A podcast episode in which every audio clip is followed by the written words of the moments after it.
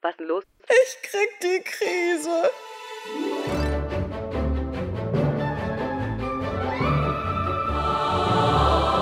Jetzt bloß nicht durchdrehen. Hör den Podcast.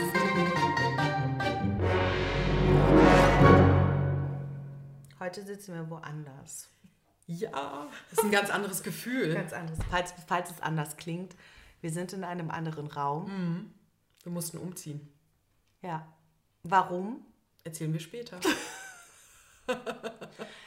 Jetzt haben wir Folge 4 schon, nicht wahr? Und ich habe, natürlich äh, hört man sich ja auch an, was man so fabriziert hat.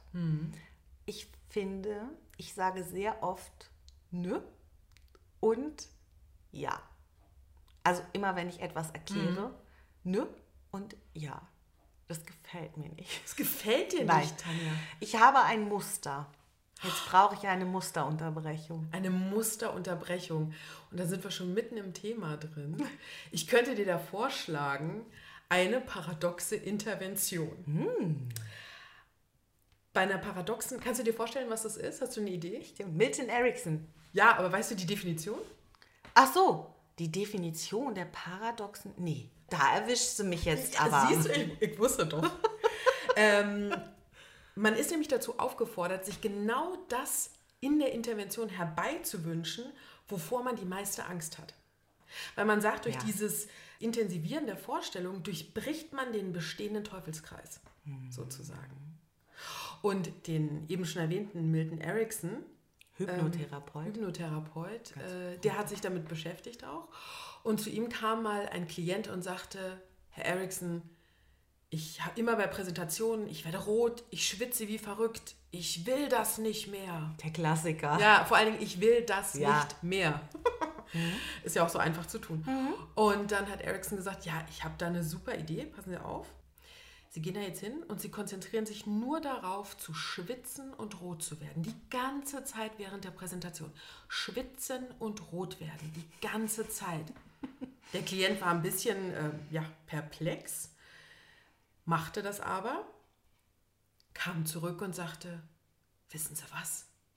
Ist gar nichts passiert. Und ich habe mich so angestrengt.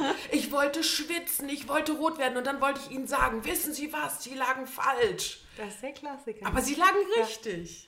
Sage ich auch Ja. immer in Präsentationstrainings und äh, Workshops und Coachings, weil das die meiste Frage ist, rot werden. Wie kann ich verhindern, dass ich rot werde? Das kennen wir, kennen viele das Problem, ne? Oder weil man möchte ja sich nicht, ich habe schon wieder nück gesagt, Ne? man möchte sich nicht, das ist übrigens der erste Schritt, sich das bewusst zu machen. Und dann nervt es erst recht, weil es einem plötzlich auffällt. Aber das ist die Chance, äh, Dann nicht ungeduldig die werden, Nummer genau. umzudrehen. Also dieses Rotwerden, dann sieht man, dass man aufgeregt ist, das möchte keiner. Und das ist dann immer eine beliebte Frage, was kann ich tun, um nicht rot zu werden? Dann sage ich immer, grundsätzlich erstmal nicht viel, denn es ist eine physiologische Reaktion auf Stress. Und dann erzähle ich auch immer die Milton Erickson-Geschichte und sage, lebt mit dem Rotwerden, akzeptieren Sie es, freunden Sie sich damit an oder freundet euch damit an. Dann kann man da auch viel leichter damit umgehen. Ne? Wir sind Freunde des Gehirns. Oh ja. Neue Fans, Gehirnfans. Ja. Wir haben Brain Lovers. vorher und seit, na, was, drei Wochen, vier Wochen noch mehr in der letzten Oh ja. Folge haben wir es ja schon erzählt. Wir machen heute Teil 2 aus der Reihe tolle Das ist erst drei Wochen Erkenntnisse. her. Ja, tolle Erkenntnisse der her. Mhm. Gehirnforschung, Teil 2. Wir waren in einem Gehirnforschungsseminar, Gehirnforschung für Emotionscoaches, mit dem großartigen Dr. Dr. Damir Del, Del Monte. Monte. Doktor der Medizin, Doktor der Psychologie, ein quasi wandelndes Lexikon. Es war wieder wie in die Uni gehen. Wir haben mitgeschrieben, wie verrückt. Und wir haben euch ja beim letzten Mal versprochen, wir wollen jetzt auch noch ein bisschen in dieser Folge darüber sprechen, über neuronale Verknüpfungen, was bei der Geburt geschieht. Da passieren nämlich, beziehungsweise kurz vor der Geburt, äh, abenteuerliche Dinge im Gehirn. Oh ja. Und ähm, quasi, was wir zum Thema haben, haben wir auch zum Thema gemacht, nämlich das Lernen, weil wir wie die, wie die jungen Studentinnen gerade wieder lernen und Ja. äh, was sehr gesund ist fürs Gehirn und für den Alterungsprozess. By the way. Ganz genau, es geht ums Lernen. Übrigens, wir haben Fanpost bekommen. Was? Wir haben einen Fan? Uns hört jemand? Ein Fan. Ein Fan haben wir. Zur letzten Hallo, du da Folge. draußen. Zur letzten Folge. Und zwar, da haben wir auch über das Gehirnforschungsthema gesprochen. Und ich hatte über diese Studie gesprochen mit dem, ähm, vielleicht erinnert ihr euch alle, mit dem Briefumschlag mit Geld drin, der halb in dem Postkasten, Briefkasten steckte. Und die Frage, wie viele Menschen nehmen den Briefumschlag mit, wie viele stecken ihn ein. Im zweiten Setting lag Müll unter dem Briefkasten. Und dieser Müll, also das war eben das Thema, dass wir sehr beeinflusst werden von unserer Umwelt und sich auch unser Verhalten dadurch beeinflusst. Und ähm, mir schrieb daraufhin ein Freund, der unseren Podcast sehr aufmerksam hört, unser einer Fan wahrscheinlich, dass er ähm, in Japan mal eine Zeit gelebt hat. Und in Japan gibt es keine Mülleimer auf der Straße. Ich war im ersten Moment, als ich es gelesen habe, ganz irritiert. Denn die Menschen nehmen ihren Müll dort mit nach Hause Oh und Gott. werfen ihn dort weg. Und ich dachte, das wäre wär ein Ding der Unmöglichkeit hier, oder? Ja. Dass die Menschen ihren Müll mit nach Hause nehmen. Und das ist ja, auch eine gewisse Form der Konditionierung, also des Lernens. Die Menschen haben es dort gelernt, das macht man so. Das ist ihre Und Gewohnheit. Genau. Ne? Ja, denen, denen würde das wahrscheinlich eher vorkommen, komisch vorkommen, plötzlich ihren Müll in einen fremden Mülleimer zu Wahrscheinlich. schmeißen. Wahrscheinlich wäre das ein ganz komischer, komisches Gefühl, den da zu lassen und nicht wieder mit nach Hause zu nehmen. Ne? so wie es hier für die meisten anscheinend befremdlich ist oder unbequem, vielleicht auch einfach Ja. unbequem, den Müll dann mit nach Hause zu schleppen. Oder sozusagen. wie beim, mit, äh, mit dem Beispiel letztes Mal, wo ähm, dieser junge Mann den, die Zigarettenschachtel aus dem Auto geschmissen hat. Er hätte sie ja ist einfach im, er hätte sie doch einfach im Auto lassen können. Er Ja, hätte- das machen du? ja auch viele, ihren Müll im Auto lassen. Nee, ja, ja, das macht man ab und zu mal. Aber hätte er es nicht wenigstens im Auto machen äh, lassen können? Er hat es ja rausgeschmissen. Das ist ja noch unverständlicher. Also lass es doch dann wenigstens in Das deinem würde Auto. in Japan nicht passieren. Da haben Ja. die Menschen anderes gelernt, Ach, witzig. ein anderes Muster. Passt ja auch super zum Thema heute. Das passt super zum Witzig. Thema. Und bevor wir darüber sprechen, wie kann man denn solche Muster im Gehirn unterbrechen, Mhm. muss man ja erstmal wissen, wie entsteht denn überhaupt so ein Muster im Gehirn. Mhm. Und eigentlich ist das ganz einfach. Wir haben ja ganz, ganz, ganz, ganz, ganz viele Neuronen, 100 Millionen Neuronen. Ganz einfach, 100 Millionen. Nee, Euro. Millionen stimmt auch gar nicht. Milliarden. Siehst Milliarden, du, wieder ja. mein Ding mit den Zahlen. 100 Milliarden macht einen kleinen Unterschied. 100 Milliarden Neuronen, daraus äh, Neuronenzellen, Nervenzellen. Mhm. Kann man sich gar nicht vorstellen, Nee. oder? Es ist immer so, wie, äh, ich sag doch, Gehirn und Universum, ne? Da guckst du da raus in so einen Sternenhimmel nachts und denkst dir, Mann, und ich sehe so wenig von dem, was da Mhm. draußen wirklich ist. Und so ist das ja eigentlich mit dem Gehirn auch. Da ist so viel drin. Das ist so Und man viel kann sich das drin. gar nicht vorstellen. Das kann so viel. Und wir nutzen das äh, theoretisch, Genau. wir nutzen das alles gar nicht. Also unser Gehirn, das habt ihr alle mit Sicherheit schon mal gehört, 100 Milliarden Nervenzellen. Und unserem, unserem Gehirn wird jetzt äh, in der Wissenschaft verschiedene Eigenschaften, könnte man sagen, zugeschrieben oder es ist ähm, mit bestimmten Eigenschaften definiert. Und eine Eigenschaft bedeutet, unser Gehirn ist ein selbstreferenzielles System. Also es ist komplex, da würde jetzt jeder checken, Haken drunter machen, selbstreferenziell. Was ist das denn? Ja, Tanja? was bedeutet das? Das klingt ja Und das komisch. ist insofern spannend, weil wir denken, dass wir so stark immer auf die Umwelt reagieren und das tun wir ja auch, auch aufeinander. Aber in der Tat beschäftigt sich unser Gehirn am meisten mit sich selbst und kommuniziert auch am meisten mit sich selbst. Äh, aktuell ist so der Stand der Forschung, dass man sagt, 1 zu 100.000, das heißt ein Reiz, der ins Gehirn reinkommt sozusagen, äh, bewirkt oder ein Impuls, der ins Gehirn von außen reinkommt, bewirkt innerhalb des Gehirns 100.000 Impulse. Wow. Also da kommt von außen ein Ping und im Gehirn geht ein Feuerwerk los. Unter, hauptsächlich untereinander die Kommunikation. Und das sind die Neuronen und sogenannte neuronale Netzwerke, die jetzt wiederum dadurch entstehen, dass sich die Neuronen auf bestimmte Art und Weise miteinander verknüpfen. Im Sinne, immer übrigens im Sinne der Effizienz. Das hatten wir, glaube ich, auch in der letzten Folge schon gesagt. Unser Gehirn arbeitet hocheffektiv. Und es gibt auch so drei Kriterien, das finde ich total spannend, nach denen sich diese neuronalen Netzwerke bilden. Und das muss ich tatsächlich ablesen. Diese Regeln heißen, je weniger Platz, desto besser. Also je weniger Platz für ein neuronales Netzwerk eingenommen wird, desto besser. Je kürzer der Weg, also zwischen den Neuronen, äh, desto besser. Und je weniger Material verwendet wird, sozusagen auch desto besser. Also höchst Platzsparend. effektiv, platzsparend werden diese neuronalen Netzwerke gebildet. Und was ich auch sehr spannend finde, zwei Dinge. Grundsätzlich bilden sich unser Leben lang immer wieder neuronale Netzwerke und wir können alte Netzwerke verändern, immer wieder. Ein ganz wichtiger Punkt. Also dieser Ausspruch, den man kennt, was Hänschen nicht lernt, lernt Hans nimmermehr, ist totaler Quatsch. Ich habe da, da habe ich witzigerweise, das habe ich dir noch gar nicht erzählt. Ähm, ich muss ganz kurz einwerfen übrigens.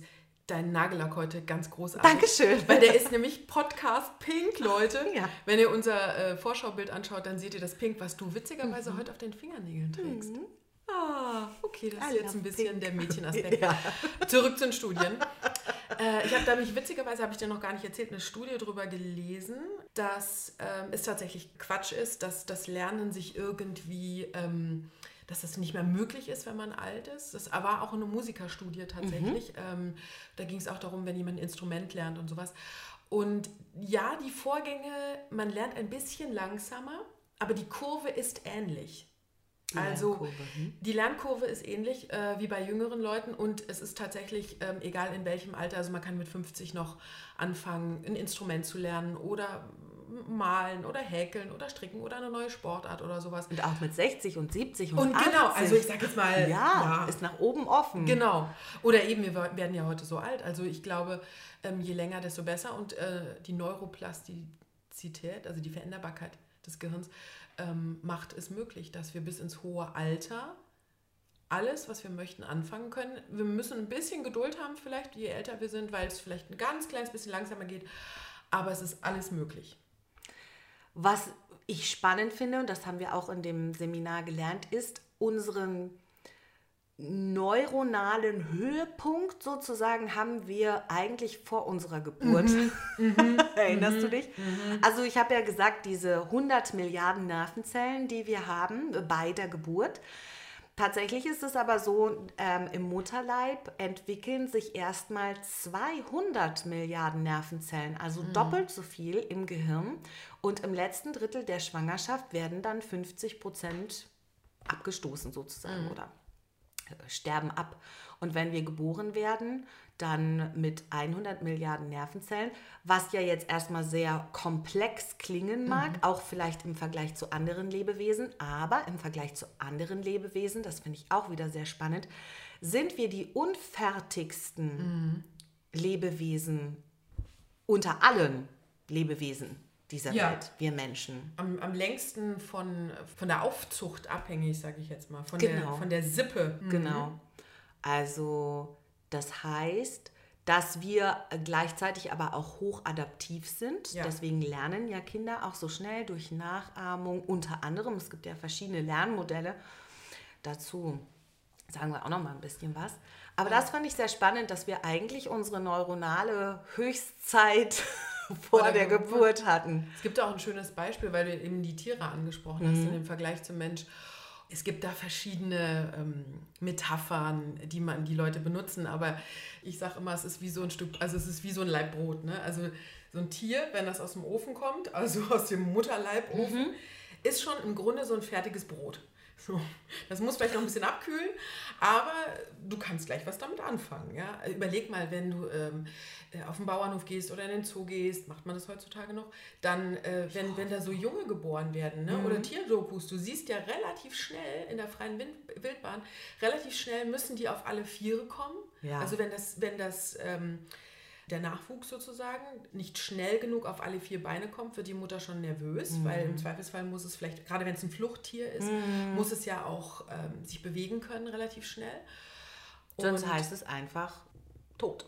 So Ja. hart das immer klingt, aber so funktioniert die Natur, so funktionieren Ja. auch wir Menschen. Für Da- kleinere Raubtiere, äh, Ja. sag ich mal so Katze-Hund-Größe, ist dann vielleicht so ein Bambi die Mhm. richtige Größe, wohingegen Mutter Bambi nicht die richtige Größe Mhm. wäre zum Reißen. So, ne?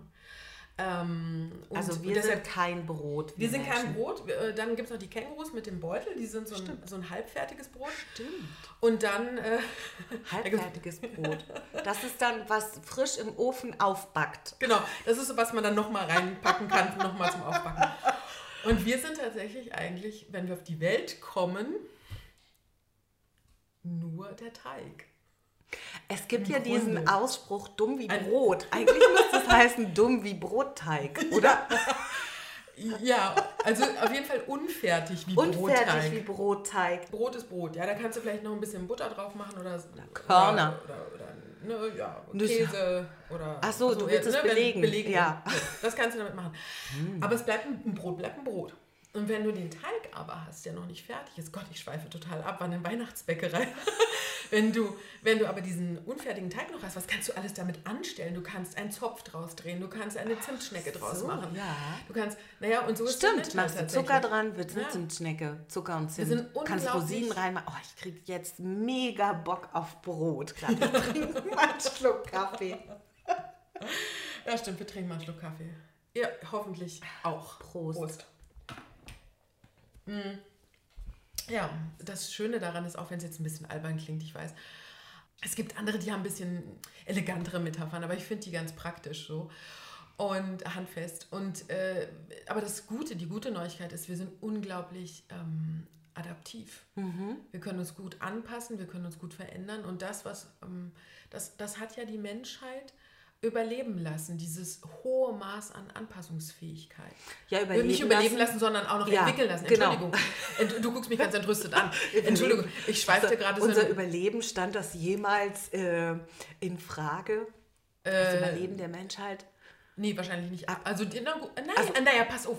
Aber da, aber da können wir jetzt aber nochmal eine neue Folge draus machen. Wie war das denn nämlich, als es noch mehrere Menschen, Sorten, Völker auf der Welt gab Als heute. als heute? Mhm. Wir, sind ja, nur- wir sind ja die Einzigen, die sich durchgesetzt haben, sozusagen. Also Also die Menschen, die es so gibt, Ja, bei wir Affen gibt es. Schimpansen und Gorillas und äh, was auch Makaken und Ja. was auch immer.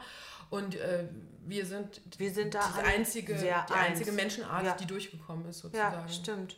Und wir sind übrigens alles eins. Also, falls das ja, eine Frage also ist, wäre. ma- man kann jetzt natürlich sagen, vielleicht ähm, abgesehen vielleicht von, genau, ja, aber- aber, ansonsten sind wir, das finde ich auch immer so schön und so schade, wenn man das so ein wenig nachvollziehen Mhm. kann oder möchte, das lasse ich jetzt mal dahingestellt sein, dass wir alle komplett gleich ticken. Ich sage also immer, ich sag immer ganz blöd, wir sind, wir, sind, wir sind alle eine Sorte Pudel. So. Zum Beispiel, ja, ist auch ein schönes Bild. Und alles, was wir über das Gehirn erzählen, gilt für uns alle. Und auch diese ganzen psychologischen, neurobiologischen Mechanismen, das passiert bei jedem Menschen, egal wo auf der Welt.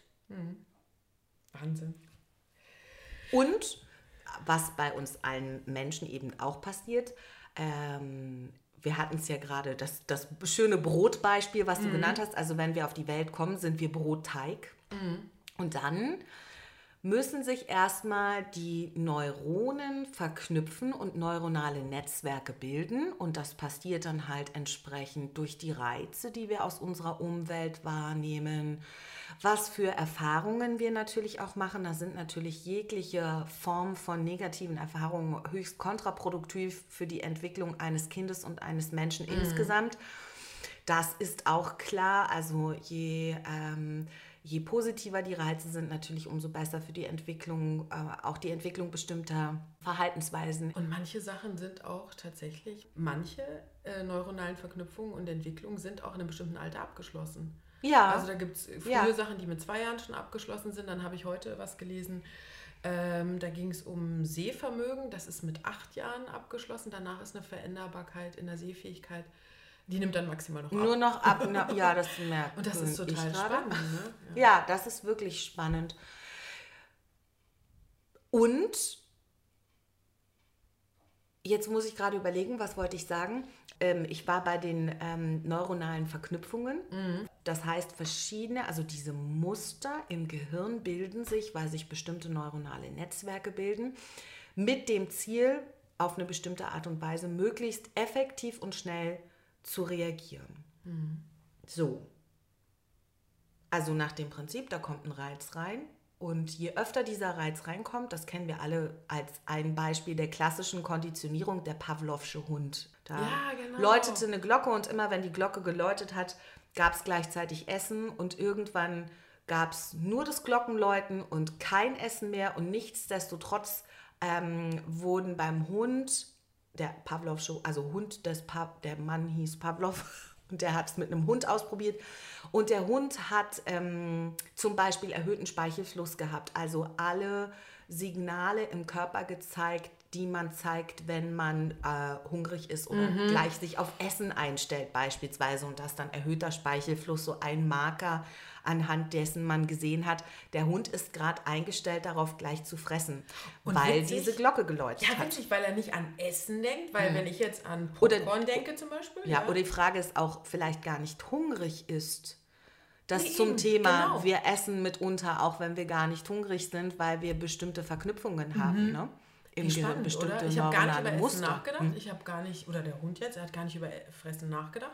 Dann klingelt die Glocke Und dann fällt plötzlich- ihm ein, oh, Essen. Das fällt ihm ja noch nicht mal ein, sondern er reagiert ja, Ja. einfach darauf. Das ist ja das Spannende. Ja. Ne? Er hat ja selbst eigentlich gar keine Kontrolle mehr darüber, wie sein Körper, der konditioniert wurde, darauf reagiert. Genau. Kennst du das umgekehrt Beispiel mit dem weißen Kaninchen? Nee, wir, nee, ich habe aber gerade überlegt, oh, du, das zeigt, ein- dein Gesicht zeigt mir, Also ne, in Anführungszeichen ein umgekehrtes Beispiel mit einem weißen Kaninchen und ich kann dir nicht mehr ganz genau sagen, was die Reizverknüpfung war, aber da wurde einem kleinen Jungen, also zu Zeiten, als es mit den Versuchen und Studien alles noch ein bisschen laxer gehandhabt wurde, ähm, haben sie einen Jungen genommen, klein, und haben irgendwas Negatives immer verknüpft, immer wenn er ein weißes Kaninchen, glaube ich, gesehen hat. hat er einen Und Schlag hat eine, bekommen oder eine, irgendwie der sowas. eine, und der hat dann Panikattacken Eine immer Phobie bekommen. entwickelt, ja. Immer, also vor allen Dingen auf weiße Kaninchen. Mhm. Und ich bin mir jetzt gar nicht sicher, ob das nicht sogar so war. Und irgendwas war da in meinem Hin- Hinterkopf noch mit dem Mann mit dem weißen Bart. Oh mein Gott. Und ich überlege gerade, Ach so, ob's- und dann war da eine negative oder das, Assoziation. Ja, Oder irgendwas war da. Ich bin mir jetzt aber gerade gar nicht mehr sicher. Aber auf jeden Fall, äh, äh, wir, wir können es ja bis Also es gibt, Mal ja, aber es gibt auch definitiv die, ne- also Konditionierung in die andere Ja. Richtung. Äh, Da gibt es auch einen Fachbegriff für, wenn es dann sozusagen negativ ist, aber es fällt mir jetzt ehrlich gesagt ich, ich weiß auch gar nicht mehr. Auf jeden Fall, ähm, Auf die Konditionierung haben wir uns jetzt so detailliert gar nicht vorbereitet. Nee, witzig, das sollte gar nicht Thema sein. Das ist Nein. uns nur eingefallen gerade. Aber wirklich, das ist so ab. spannend, dass man, dass man da, ähm, dass man da ähm, sich auch, das, also, oder das wissen wir ja aber auch alle im Alltag. Also jetzt mal weg von, ob wir jetzt das Experiment noch genau wissen oder nicht, aber das wissen wir ja auch, weil wenn wir zum Beispiel ähm, mal einen Autounfall hatten und zu dem Zeitpunkt, äh, weiß ich nicht, eine Autohupe dann losgegangen ist oder irgendetwas anderes bestimmtes, ein bestimmter anderer Reiz, zum Beispiel, ich hatte den Unfall vor einer Apotheke. Und immer wenn ich an Apotheken vorbeigehe, wird mir plötzlich schwindlig. Das kann nämlich auch sein. Genau, und das sind dann Verknüpfungen, also neuronale Muster im Gehirn. Wir würden dann, oder wir sagen dann in der Psychologie äh, und Neurobiologie, spricht man dann auch von Traumen oder einer posttraumatischen Belastungsstörung. Das heißt, wir haben halt eine Verknüpfung im Gehirn und ein Reiz reicht, und das muss gar nicht mal der vorrangige Reiz gewesen sein, der schlimmste, den man dann vielleicht erinnert, sondern wie du jetzt sagst, irgendwie, keine Ahnung, das Apothekensymbol. Oder es kann das- Geruch sein, es genau. kann Geräusch sein. Es ist und so zufällig, was in dem Moment ver die Ja. verknüpft wird Ja. einfach. Das, und dann manchmal ist es so verrückt, da kommt man gar nicht drauf Mhm. im ersten Durchgang. Das ist die Schwierigkeit mitunter in der Therapie und im Coaching, dann wirklich herauszufinden, was ist denn tatsächlich der Auslöser mit was verknüpft. Dann ist es ein, ne, man sagt, ich habe da, mir geht es nicht gut an solchen Situationen. Und dann ist es auch unsere Aufgabe als Coach herauszufinden, was genau ist es dann, was es auslöst und zu welcher Situation es zurückführt. Wobei, das muss man nicht immer zwangsweise wissen, aber in der Regel mm, kommt dann da auch die Erinnerung hoch. Ne? ja. Also Und dann an, muss man manchmal mit allen Sinnen arbeiten, mit, ähm, mit Gerüchen, mit Tönen. Und dann plötzlich wird genau dieses neuronale Muster, diese Verknüpfung abgerufen Und dann kann man daran arbeiten, die aufzulösen. Mhm. Das ist dann die Funktion der Therapie oder auch des Coachings. Und das ist am, End, am Ende des Tages nichts anderes als ein Lerneffekt. Mhm. Also eine Musterunterbrechung heißt, wir lernen etwas Neues. Was Neues lernen. Wie geht das denn eigentlich? Wie geht Sollen wir den Bogen schon machen? Ja, der Stelle? mach Okay. mal. Ähm, genau, wir lernen was Neues. Haben wir ein schönes Beispiel? Haben wir uns gar nicht überlegt. Uns Ich lerne seit anderthalb Jahren Polnisch. Ah ja. Es ist sehr anstrengend. Hm, was ist besonders anstrengend daran? Besonders anstrengend ist, also es sind zwei Dinge. Das eine ist, ähm, ich habe viele romanische Sprachen gelernt, also Englisch, Französisch, ein bisschen Italienisch, Spanisch, dann fällt es am leichtesten. Die erste slawische Sprache, die ich lerne. Und die, eine große Herausforderung, es gibt Laute wie psch, brr, also es gibt ein Laut, das ist P, R, Z, wird es geschrieben. Psch. Und das musste ich erst lernen. Prr, psch, j, j, j. Teilweise sind es so Laute und Buchstabenverknüpfungen, das haben wir im Deutschen nicht. Ja. Oder im Russisch, ich habe mal Russisch gelernt auch, das eben mit dem muss ich ganz ähnlich. Am Anfang, ne? ja, ja, ja. Ich weiß nicht, ob ich das jemals wirklich können werde, mehr sagen kann als meinen Namen und einzelne Gemüsesorten aufzählen. Wir halten euch über, äh, auf dem Laufenden. äh, zurück zum Thema, wir lernen was ja, Neues. eine also, Sprache zum Beispiel. Genau. Also bei einer neuen Sprache ist das Gute noch, du bist hoffentlich ähm, begeistert, sie zu lernen. Und eine gute Voraussetzung für Lernen ist auch immer, dass viel Begeisterungsfähigkeit für das Neue vorliegt, dass man richtig Bock drauf hat, weil dann werden äh, Botenstoffe ausgeschüttet, zum Beispiel Dopamin. Und Bo Dopamin sagt unserem Körper sowas wie, mach dich bereit, jetzt kommt was Neues. Weil wir brauchen auch diesen, wie nenne ich ihn denn jetzt mal, den Dopamin der Cheerleader. Weil, Ja, ich stelle mir gerade in meinem Gehirn so kleine Ja. Neuro Neuronen vor mit Pompoms, die auf- Gott, Tanja, oh Gott, Tanja. Okay, weil, das ist nämlich total wichtig, weil das Problem ist, dieses unsere neuronalen Netzwerke sind für eine gewisse Zeit relativ stabil. Wenn wir was Neues lernen, muss da was Neues eingefügt werden. Aber um was, damit was Neues eingefügt wird, muss es ja erstmal Platz machen, sozusagen. Ja? Es muss ja erstmal Platz machen, es muss erstmal, vielleicht wenn da vorher nur Platz für, ich sag jetzt mal, an einem Tisch. Es sitzen vier Leute und da möchte noch ein Fünfter dazu. Da muss man sich vielleicht ein bisschen umorganisieren. Ah, das finde ich ein super Beispiel. Vier Leute sitzen an einem Tisch und zwar immer. Ja, meinetwegen immer. immer. dienstags von 18 bis 20 Uhr. Dann Genau. haben wir nämlich das neuronale Genau. Muster, was sich. Hohe Stabilität. Hohe Stabilität. Das sagt man ja auf Englisch, ähm, gibt es da diesen Ausspruch: Neurons that fire together, wire together. Also Neuronen, die gleichzeitig feuern, äh, verbinden sich halt stärker miteinander.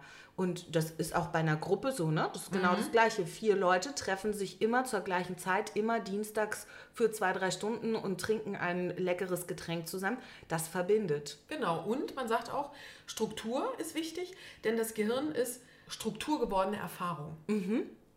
So, da haben wir eine Struktur. Wenn wir jetzt eine neue Erfahrung, also da ist jetzt Person Nummer 5, Will dazukommen. will dazukommen. Sagen wir mal, die haben sowas wie einen Buchclub oder sowas und jetzt kommt ein neues Mitglied.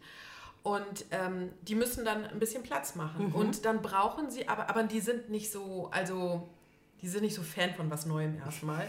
Deswegen brauchen die eine kleine Motivation durch den Botenstoff Dopamin, der dann sagt, okay, jetzt kommt was Neues, jetzt kommt was Neues. Das heißt, ähm, der, die Kellnerin kommt rein Oh, und gibt ja. kleine Schnäpse aus, Genau. damit mal ein bisschen Lockerheit reinkommt. Das ist Dopamin. Hier, Uhu. trinkt, trinkt, Eine gute trinkt. Musik aufgelegt, genau, genau. bis die Musik, Partystimmung und alle werden locker. Und dann sagen die plötzlich, hey, willst du dazukommen? Du siehst so interessiert hey, aus. du bist so ein Partymaus, komm.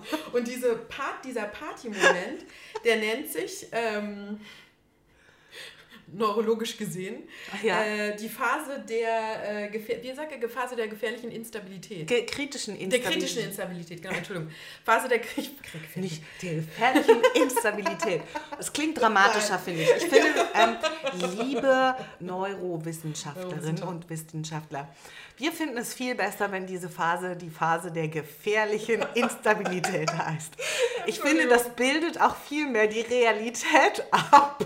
glaube, ich bin selbst durch dieses Partybeispiel jetzt auch schon so in Stimmung hier, dass ich. Äh, genau, also die, es heißt eigentlich, um mal korrekt zu sein, die Phase der kritischen Instabilität.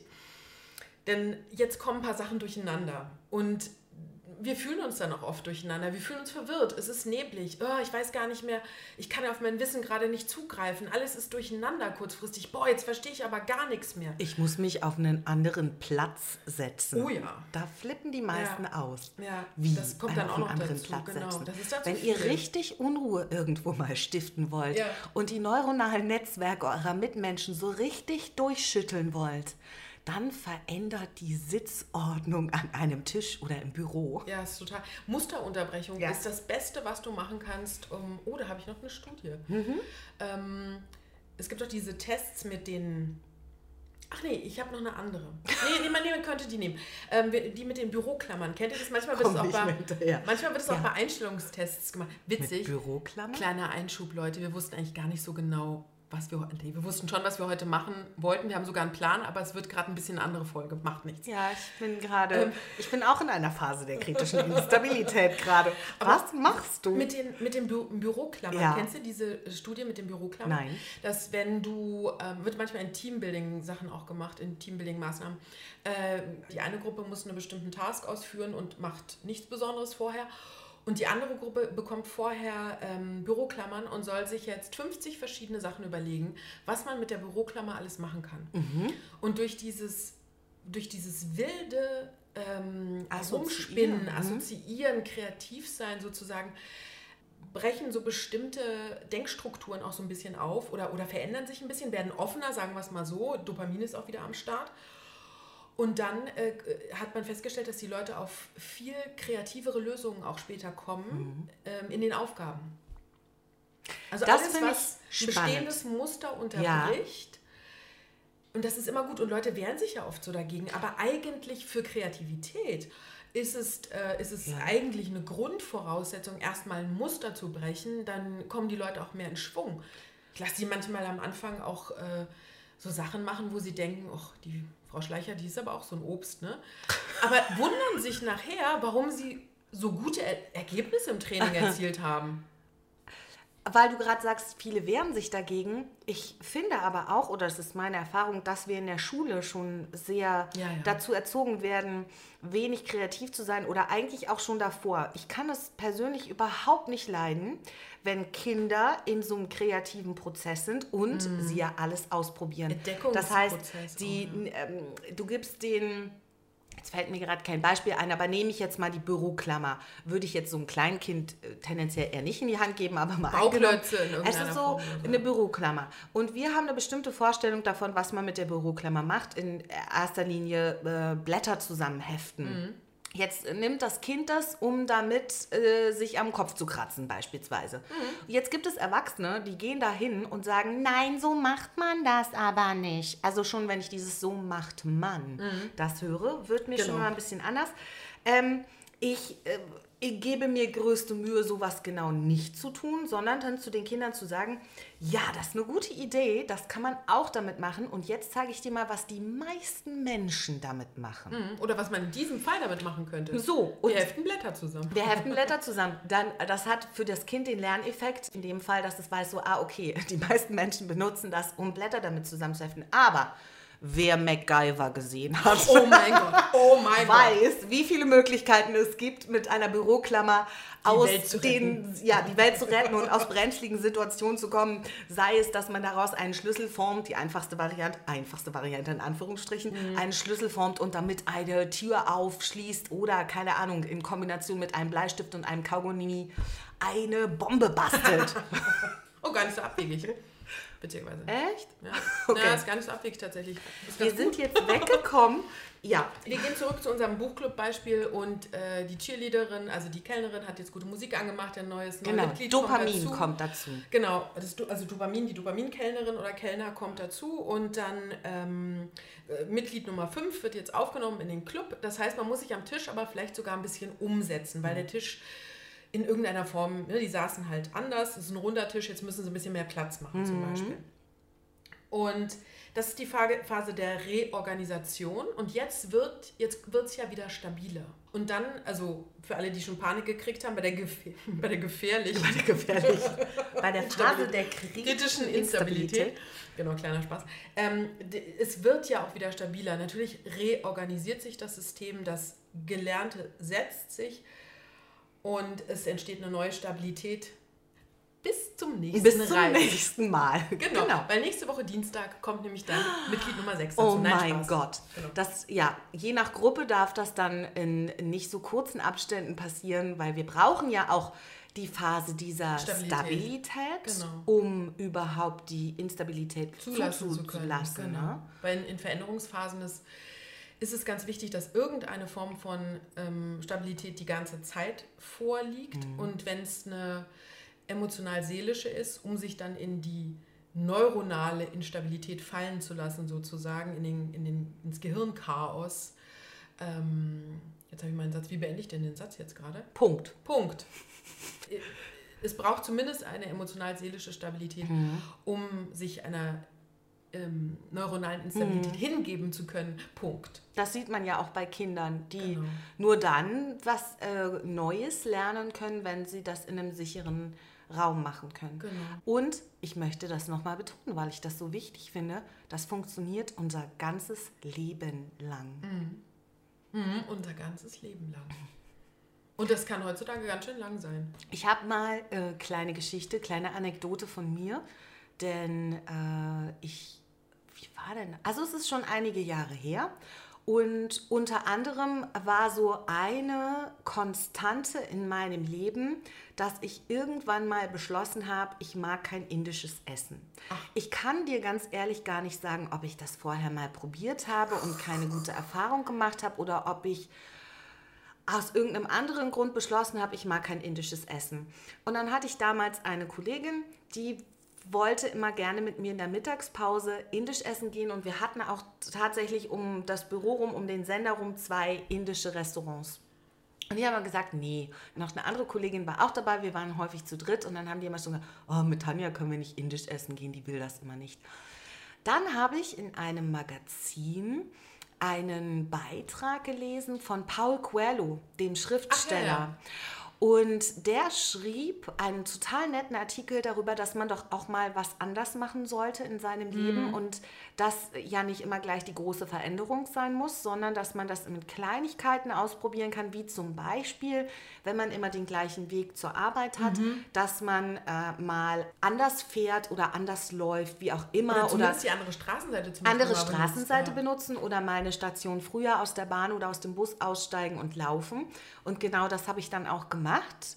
Andere Straßenleite, das war der erste Schritt. Und dann Mhm. bin ich mal durch eine andere Straße und dachte, ach, das ist ja nett hier. Und habe da eine sehr schöne Erfahrung gemacht. Ich fand es sehr schön und sehr bereichernd. Und, und dann sage ich eines Tages zu meiner Kollegin, also heute gehe ich mit euch indisch essen. Oh mein Gott. Die sind fast umgefallen. Ich muss sagen, ich mag nicht jedes indische Essen und man kann ja auch nicht sagen, jedes indisches Essen ist Ja, immer gleich. Da nee, gibt es genau. eben auch regionale Unterschiede. genau. Und, aber wir sind dann ganz oft um die Ecke zu einem Inder gegangen. Zu dem möchte ich auch gerne mal wieder hingehen essen. Es war nämlich immer sehr lecker da. Ach Tanja, da können wir eigentlich mal wieder hingehen. können wir einer, gerne mal machen. Podcast-Folge. Das machen wir gerne mal. Und das war meine Musterunterbrechung, die ich mir halt auch willentlich zuführen musste in dem Moment, in dem ich dann sage, ich probiere jetzt mal was Neues aus und ich mache es in kleinen Schritten. Ich muss jetzt nicht gleich mal die, alle Mauern einreißen in mein Leben. Aber apropos neue Erfahrungen, nicht? Jetzt, jetzt kommen wir komplett ab. Egal, das hauen wir jetzt noch hinterher. Aber äh, zum Thema Urlaub dieses Jahr auch, ne? Ja. Also hat ja nicht stattgefunden, also bei mir zumindest nicht, weil hat sich nie ergeben. Und äh, neue Erfahrungen. Und ich habe versucht, hier die unsere wunderbare äh, Heimatstadt im Moment, will ich mal sagen, äh, neu zu erkunden und neue Wege zu gehen und, und, und, und Parks oder ähm, Sightseeing-Spots, sag ich immer, anzuschauen, bei denen ich lange nicht mehr war oder die ich zum ersten Mal gesehen habe. Und das war ganz toll, die Stadt nochmal von einer ganz anderen Seite zu erkunden. Das englische Wort dafür ist ja Staycation. Also nicht Vacation, dass du wegfährst, äh, sondern Staycation, du machst Urlaub zu Hause. Das war so witzig. Und dann habe ich bei Instagram auch ein paar Sachen gepostet und die Leute haben dann immer ganz aufgeregt gefragt, wo warst du denn? Das sieht ja total toll aus. Und ich sage, ja, in Berlin, das ist eine andere Seite von Berlin. Müsst ihr auch mal erkunden oder sowas. Also ich, ich finde, es war ein schöner Sommer, weil ich ähm, auch da mal ein paar Muster unterbrochen habe und die Stadt von der anderen Seite kennengelernt habe. Und ich bin eh immer schon relativ aktiv, aber ich habe noch mal richtig, richtig coole, schöne Ecken kennengelernt. Das und, ist ja der- Und man hatte so richtige Urlaubstage. Das ist ja eigentlich der Klassiker. Ich bin gebürtige Berlinerin und wenn dann Zugezogene äh, Ja, mir erzählen, so, guck mal dort und dort, wie, da warst du noch nie. Und ich, Ich war mit einer deswegen- Freundin unterwegs, die ist Berlinerin. Ja, ich, bin, ich dann- bin auch schon 15 Jahre hier, aber Ja. das war so witzig. Aber wir haben, die ist Berlinerin und die sagte dann auch so, also hier war ich ja auch noch nie. Aber das ist, deswegen sage ich immer, die Großstädter sind die größten Dorfis überhaupt im Ja. Sinne von, gerade je größer die Stadt ist, umso mehr äh, beschränkst du dich dann doch auf einen gewissen Kiez und bist dann mal total aus dem Häuschen, wenn du mal ganz woanders in die Stadt hinkommst und denkst, da habe ich ja noch nie gesehen, das ist ja toll, das ist in meiner Stadt. Und das ist der Klassiker, Muster und Musterunterbrechung.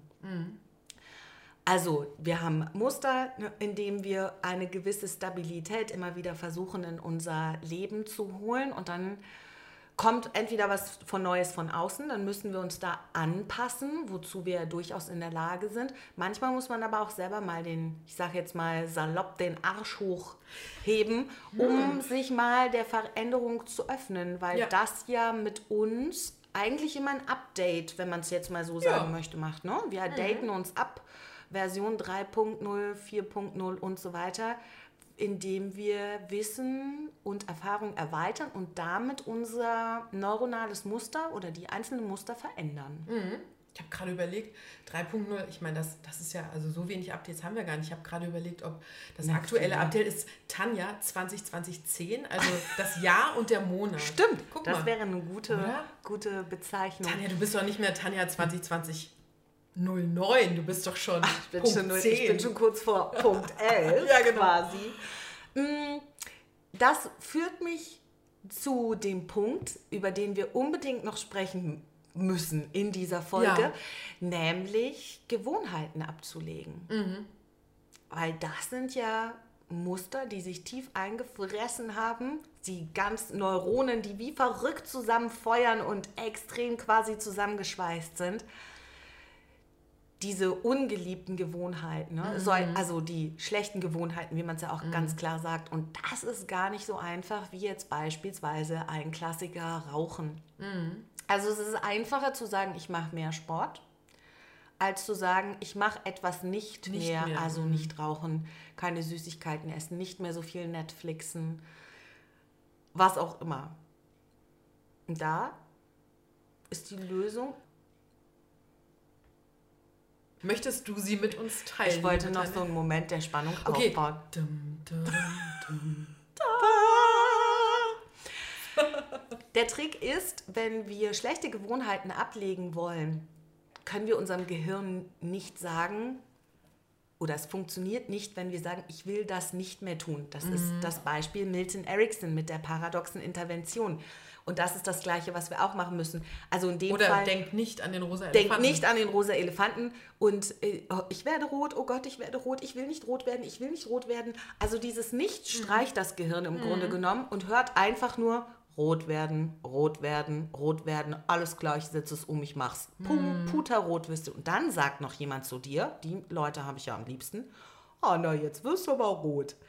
Es funktioniert übrigens bei jedem, auch wenn die Person nicht rot ist, wird jeder, so ziemlich jeder rot, wenn man sagt, jetzt wirst du aber rot.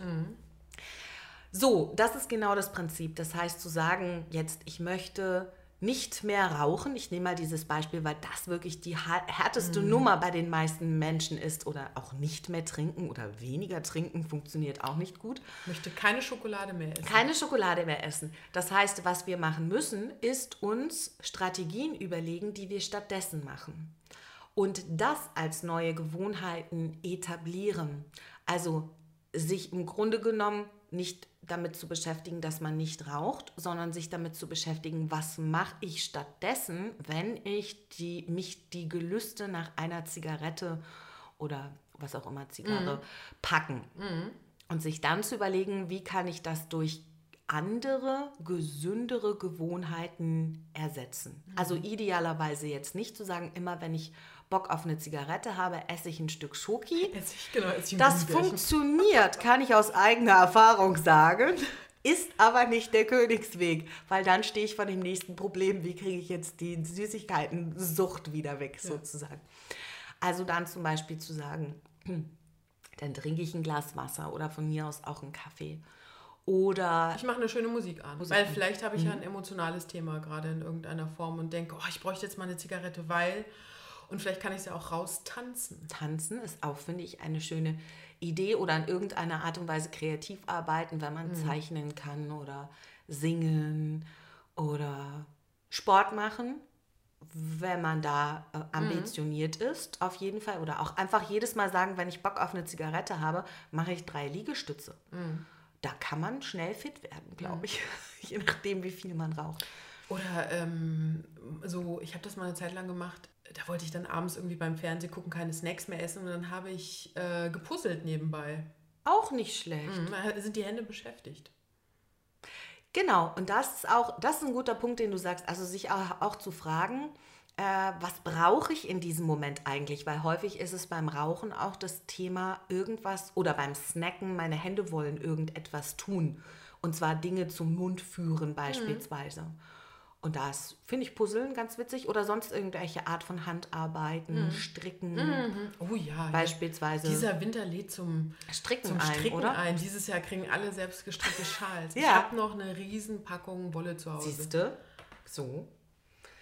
Und das ist letztlich der Trick oder eine Musterunterbrechung, die wir aktiv herbeiführen können. Also zum Beispiel eben auch bei schlechten Gewohnheiten. Äh, Also da funktioniert es einfach. Es gibt natürlich Muster. Achtung, muss man jetzt sagen, wenn wir psychische Erkrankungen haben oder so, dann hilft da jetzt Stricken alleine nicht mehr. Kann als Ergänzung ganz gut sein, aber da braucht man dann schon ein bisschen mehr und auch ähm, professionelle Unterstützung. Da sollte man jetzt nicht versuchen, sich selbst mit Stricken zu therapieren.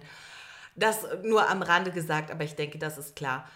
Wie wir also schlechte Gewohnheiten ablegen, das heißt also lernen, etwas nicht mehr zu tun, funktioniert nicht, sondern wir lernen stattdessen etwas anderes zu tun, was besser, effektiver, gesünder für uns ist. Und damit wird quasi das Programm schlechte Gewohnheit überprogrammiert durch ein neues Programm mit der neuen, besseren Gewohnheit. Genau, und Also- wenn wir und wenn es effektiv noch richtig effektiv sein soll, dann wäre es sogar noch ganz cool zu wissen, was ist denn jetzt eigentlich mein Bedürfnis, warum ich überhaupt dieses, diese eine schlechte Mhm. Angewohnheit immer mache und dann kann ich sogar passgenauer eine neue, positivere, gesündere Strategie erarbeiten. Genau. Aber wie gesagt, da, da muss halt jeder gucken, wie viel Aufwand er da reinstecken will, aber da gibt es mehr. Ja, je nachdem, wie groß der Druck ist, wird Genau. man dann mehr Hebel in Bewegung setzen, um dieses Muster zu unterbrechen. Eine wichtige Frage, die ja immer auftaucht, gerade wenn es darum geht, schlechte Gewohnheiten loszuwerden oder auch neue Gewohnheiten zu etablieren, das Klassikerthema, was auch viele kennen, ich möchte jetzt mehr Sport machen oder regelmäßig Sport machen, wie lange dauert es denn, bis sich das Muster etabliert hat oder das neuronale Muster verknüpft hat? Also wenn es darum geht, wie schnell können wir lernen, kann es natürlich innerhalb kleine Dinge, können wir innerhalb von Sofort, Minuten ja. umsetzen, lernen. Dann kann es aber bis zu Tagen dauern und auch bis zu Wochen. Und man muss ähm, unterscheiden zwischen dem, dem, den Dingen, die ich lerne, die faktisch eher sind. Also Wissen kann ich mir schneller aneignen Mhm. als Fähigkeiten. Ja. Deswegen ist Geist dazu, vielleicht hast du das auch noch im Kopf, ist Geist Ja, ja, äh, deshalb gucke ich diese auch gerade so. 21 Genau, Tage. 21 ne? Tage. Aber ich bin mir nicht sicher, ob das der neueste Stand ist. Nein, das ist nicht der neueste nee, Stand. Ne? Mm-mm. Ja. Also das ist dahingehend widerlegt worden, weil, wie du es gerade gesagt hast, wir können, nicht, wir können das nicht alles über einen Kamm scheren, was wir lernen, sondern es kommt immer darauf an, wie komplex ist es. Ist es eine Fähigkeit, ähm, beispielsweise dafür brauchen wir mitunter ein bisschen länger, weil es ein komplexeres neuronales Muster ist, beziehungsweise mehr äh, Teile im Gehirn auch daran beteiligt sind. Und 21 Tage kann durchaus hinhauen, aber dass so Gewohnheiten, die schon tiefgreifender sind, zu etablieren, auch so bis zu sechs Wochen, aber auch bis zu zwei Monate dauern kann. Unser Tipp to go Ja. Äh, basierend auf einer Studie der Kent State University in Ohio, die ähm, mit Studenten oder an Studenten geschaut haben, was sind denn die besten Lerntechniken und festgestellt haben, dass sowas, was, man, was üblicherweise viele von uns machen, ähm, Textmarkern und wiederholt lesen, nicht den gewünschten, den größten gewünschten Effekt hat. Das ist, ich bin auch ein totaler Markierer. Ich, mag das auch Jetzt voll bin ich gerne. entsetzt, was du Nee, sagst. Sagen wir mal, nur markieren Ja. reicht halt Na gut. Nicht. Nur markieren und lesen. Man muss es auch, ach so, reicht nicht. ich wollte gerade So. sagen, man muss auch lesen, was man markiert. Genau, markieren und lesen, aber das alleine reicht tatsächlich Okay, nicht. was mache ich dann? Ähm, und das äh, tatsächlich äh, Textmarkern Schnitt sogar am schlechtesten ab. Ich glaube, es kommt darauf an, ja ob du. furchtbar. Nee, pass auf, ich glaube, es kommt wirklich nur darauf an, ob du da drüber sitzt und halt malst. Ja, wenn du malst, passiert halt nichts. Also dann, dann, dann bist du eher aufs Malen konzentriert als aufs wirkliche Verstehen. Und die effektivste tatsächlich Methode ist, die nennen das Teste dich selbst. Ähm, es geht mehr darum zu erklären, was du gelernt hast. Und durch das Erklären, wenn du es jemandem anderen erklärst oder eben auch vielleicht mit dir selbst äh, kurz einen Vortrag für dich selbst hältst, ein Selbstgespräch führst, ein intelligentes Selbstgespräch. Die intelligentesten Gespräche sind immer Selbstgespräche, weil man ja mit der intelligentesten Person im Raum spricht. Das ist so witzig. Okay, ich muss doch nochmal einhaken. Ich komme nicht rum. Oscar Wilde, ich verehre ihn, hat ähm, in seinem Roman Bunbury geschrieben. Da ist ein junges Mädchen drin, die schreibt, äh, ich glaube, beide Mädchen schreiben immer Tagebücher und dann ähm, sagt die eine zur anderen, ähm, was hast du denn als Lektüre auf deiner Bahnfahrt dabei gehabt, so sinngemäß. Und dann sagt sie, ja, mein Tagebuch, es ist immer gut, eine interessante Lektüre dabei zu haben. Irgendwie, ich weiß nicht mehr genau die Worte, aber so. sein. Ja, ja sich selbst oder anderen eben erklären, was man verstanden hat. Das ist das, wie es am tiefsten abgespeichert wird und am nachhaltigsten, was man am besten abrufen kann später wieder. Und sogar wenn man eine Lerneinheit vor sich hat, also man lernt jetzt was Neues, sag mal, ich würde jetzt auch Polnisch lernen, dann würde ich kurz darüber nachdenken, was kommt mir da aus dem Sinn? Kenne ich vielleicht ähm, schon ein paar Worte? Hier in Berlin fliegen einmal manche auch ein paar polnische Worte so um die Ohren. Kenne ich schon ein paar Worte? Was verbinde ich damit? Habe ich eine Idee über die Aussprache? Oder wenn ich, sagen wir mal, Cello lernen will. Ähm, wie klingt das Instrument? Wie, wie sitzt man da? Wie bewegt man ähm, sich währenddessen? Wie, wie, wie bewegt man seine Finger, seine Hände? Und wenn man das vorher schon mal abruft, was man alles für Ideen schon vorher hat, dann ähm, haben sie herausgefunden, dass es viel, viel leichter ist, das Neue, was dann kommt, einzubetten, zu verknüpfen. Also auch sehr effektiv. Lehrend lernen, sozusagen. Absolut. Bin ich auch persönlich ein ganz großer Fan von. Also immer Mhm. äh, erst, wenn ich weiß, ich kann es, ich gehe sogar noch weiter, ich sage, wenn ich es runterbrechen kann auf die essentiellen Dinge, Mhm. wenn ich es kurz machen kann, dann habe ich es wirklich verstanden. Weil dann kann ich auswählen, welche Info wohin gehört und habe die Verknüpfung parat. Ja. Also jemandem anderen etwas beizubringen, was man selber gerade gelernt hat. Man muss natürlich dann sagen, ich habe das gerade erst gelernt, aber ich versuche dir jetzt mal zu erklären. Nicht dann gleich 100 Euro dafür nehmen. Ne? Ich gebe jetzt mal Cello-Unterricht. Ähm, das ist nicht das, der richtige Weg, aber, aber, äh, aber einem anderen was erklären, sagen, hey, ich habe was total Cooles, ich mache jetzt gerade einen Kurs in Häkeln und weißt du, was die spannendsten Sachen beim Häkeln sind? Oder, keine Ahnung, der Kosmos, das Universum. ist Hm. Das ja immer so- Kosmos. Ja, Mars-Expedition. ist Unendliche ja, Weite. Genau, unendliche Weite. Ja, Ja. das war das, was ich noch mitgeben wollte. Ach, ich habe noch einen Filmtipp bzw. einen Buchtipp zum Schluss zum Thema paradoxe Intervention. Und damit ist auch leider gerade schon ein bisschen ähm, der Inhalt vorweggenommen. Aber von Daniel Glattauer, Die Wunderübung, ein wunderbarer österreichischer Autor, der auch ein paar andere ganz tolle Romane geschrieben hat und äh, eben die Wunderübung behandelt äh, ein Ehepaar, das zum Therapeuten kommt. Und der weiß irgendwann nicht mehr ein noch aus. Und was dann passiert, Ihr werdet es sehen. Lest ihr oder seht ihr? Genau, es gibt es auch in der wir Verfilmung.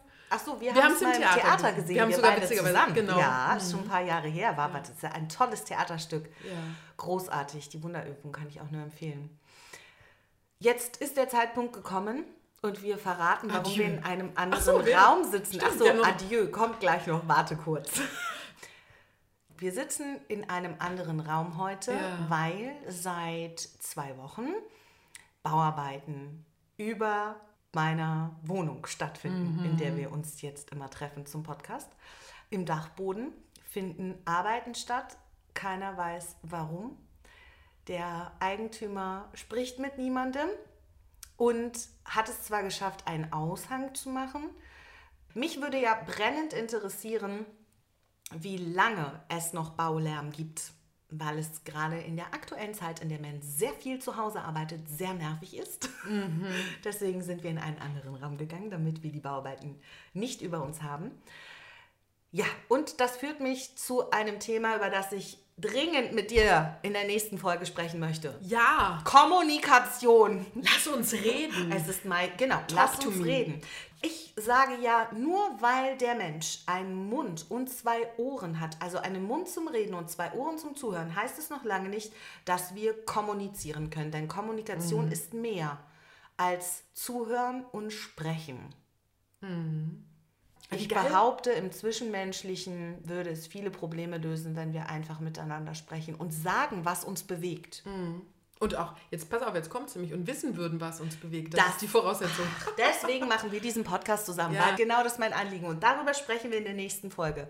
Kommunikation und kommunizieren können, was uns bewegt und den Weg dazu hinbekommen, um herauszufinden, was uns bewegt, damit wir es anderen sagen können. Do widzenia heißt auf Polnisch auf Wiedersehen. Adieu. Bye bye. See you later, Alligator. Ciao. Tschüssi und behalt alle Tassen im Schrank. Okay. Hat nicht geklappt. Dann beim nächsten Mal.